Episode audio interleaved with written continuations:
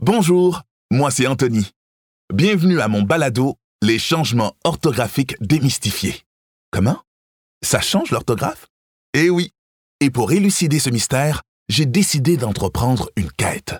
Une quête d'information. D'ailleurs, selon ma base de données, le mot quête viendrait du latin classique quaesita, dérivé du verbe quaerere qui signifie chercher. Ah ouais? T'es certaine de tes sources?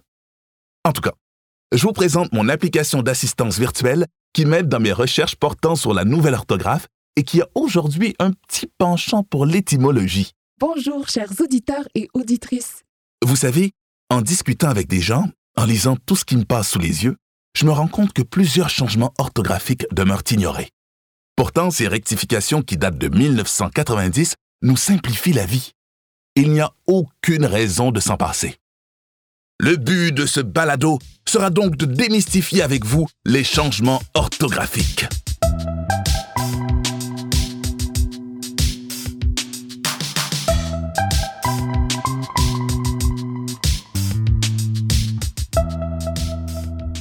Tu sais, Graphie, je remets pas en question tes recherches sur le mot quête, mais l'histoire nous démontre qu'il faut être prudent. On sait que des erreurs se sont produites lors de l'évolution de l'orthographe de la langue française. On entend parfois que les rectifications orthographiques visent à simplifier juste pour simplifier. Certains croient même que c'est la raison derrière la nouvelle orthographe des mots oignon et nénuphar, par exemple. Mais je crois que ce serait intéressant que je partage avec vous quelques-unes de mes découvertes dans cet épisode. Entre autres, les mots oignon et nénuphar comportaient en fait des erreurs historiques que la nouvelle orthographe a tout simplement corrigées. Aurais-tu fait des recherches sans moi, Anthony? Bah, bof, un petit peu graphie, presque rien. Je suis allé à la bibliothèque du cégep et. Ah, cette base de données complètement désuète. Mais non, voyons. Laisse-moi te raconter. Avant de me lancer dans ce balado, j'avais surtout retenu de la nouvelle orthographe, comme bien du monde, le cas du mot oignon sans i. Ah oui, nénuphar avec un F aussi, que j'avais vu sur la couverture d'un livre. Si j'avais entendu parler de ces mots-là, c'est probablement parce qu'ils font partie de la liste de mots qui avaient beaucoup fait jaser dans les médias à l'époque où la nouvelle orthographe s'est popularisée. Vous en souvenez-vous?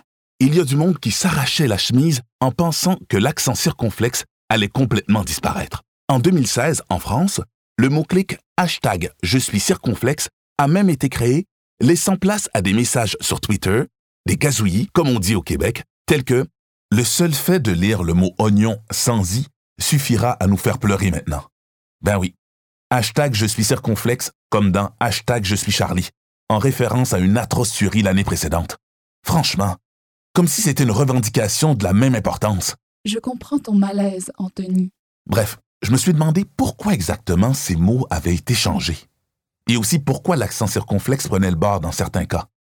Alors j'ai décidé d'ouvrir quelques bouquins sur la nouvelle orthographe et j'ai fait des découvertes pas mal surprenantes. Je me suis rendu compte que l'orthographe rectifiée d'oignon et de nénuphar, ce sont en fait des anomalies orthographiques qui ont été corrigées. Mais non, contrairement à ce que certaines personnes semblent croire, il n'est pas du tout question de changer pour le plaisir de changer ici, mais plutôt de corriger des erreurs historiques ou des erreurs causées par les auteurs des dictionnaires du passé qui ont mal interprété l'étymologie, soit l'origine des mots et les liens des uns avec les autres. Fascinant, n'est-ce pas? Commençons avec notre fameux oignon. Figurez-vous que le mot oignon, en plus des deux formes qu'on connaît aujourd'hui, avec et sans i, c'est aussi déjà écrit O-N-G, N-O-N et même O-I-N, G-N-O-N. Hey, ça en fait des lettres pour un mot de deux syllabes. O-I-N-G-N-O-N. Bon, pour en revenir à nos oignons, j'ai découvert que le son gne, comme dans oignon, a commencé à s'écrire de deux manières différentes à partir du Moyen Âge. On pouvait l'écrire avec GN ou avec IGN.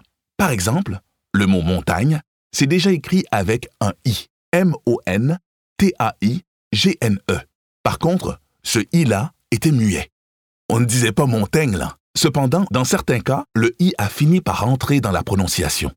À une certaine époque, le petit arachnéide, qui fait frémir les arachnophobes, je parle bien sûr de l'araignée, s'écrivait et se prononçait araignée. Le mot rimait avec gagner.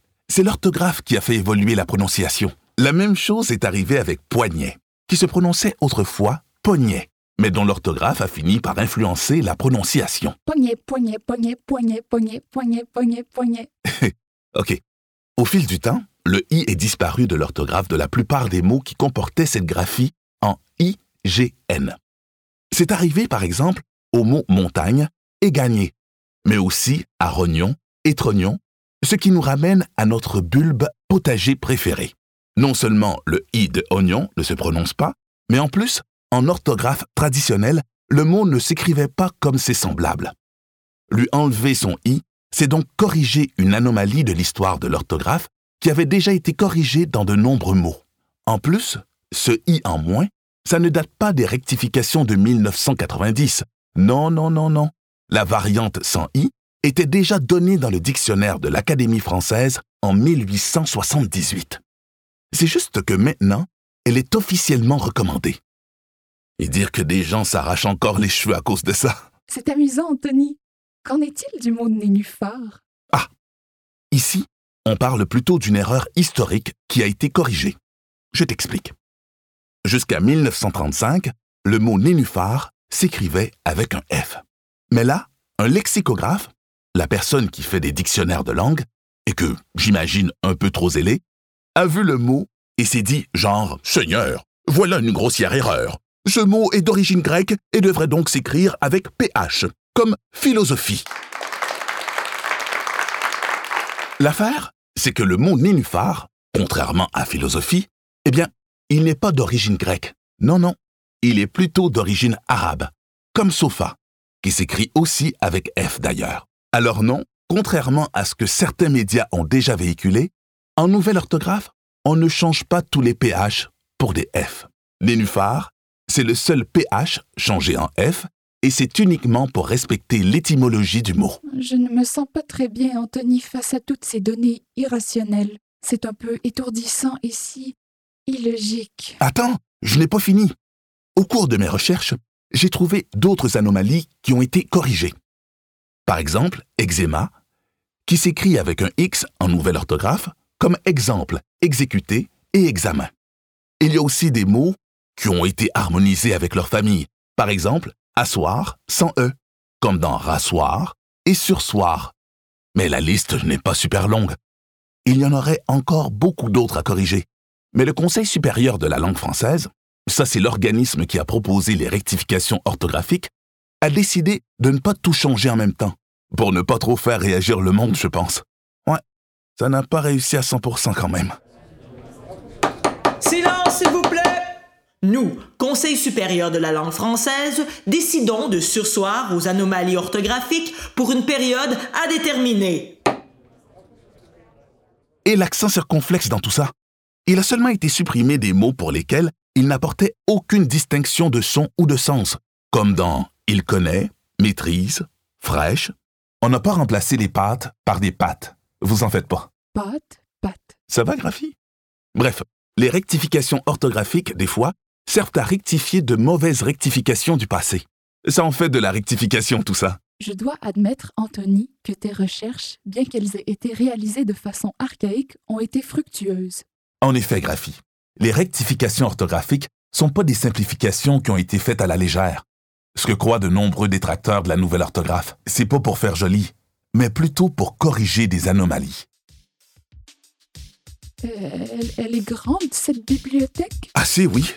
Elle contient vraiment une tonne de savoir, des rayons et des rayons de livres tous plus intéressants les uns que les autres. La trouves-tu plus utile que moi? Tu sais, je pourrais aussi arrêter mes recherches avec toi pour travailler sur la langue allemande. Mais voyons, Graphie, tu le sais, t'es indispensable pour moi. Allez, on s'y remet. J'irai pas à la bibliothèque cette semaine. Promis.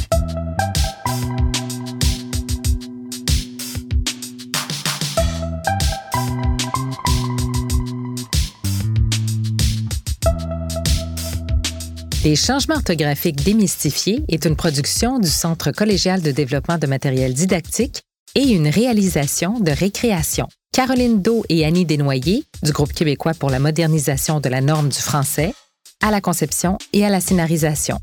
Dominique Fortier, à la coordination au CCDMD, Emmanuel Séticassi, à la scénarisation à titre de conseiller, Marie-Hélène Frenette-Assad à la réalisation, au montage et à la musique originale, Francis Thibault à l'adaptation de scénario, Élodie Gagnon et Mylène Ferron à la production, Laurence Fugère à la coordination de production, Fayol Jean Junior dans le rôle d'Anthony. Et Geneviève Corrigan dans le rôle de Graphie.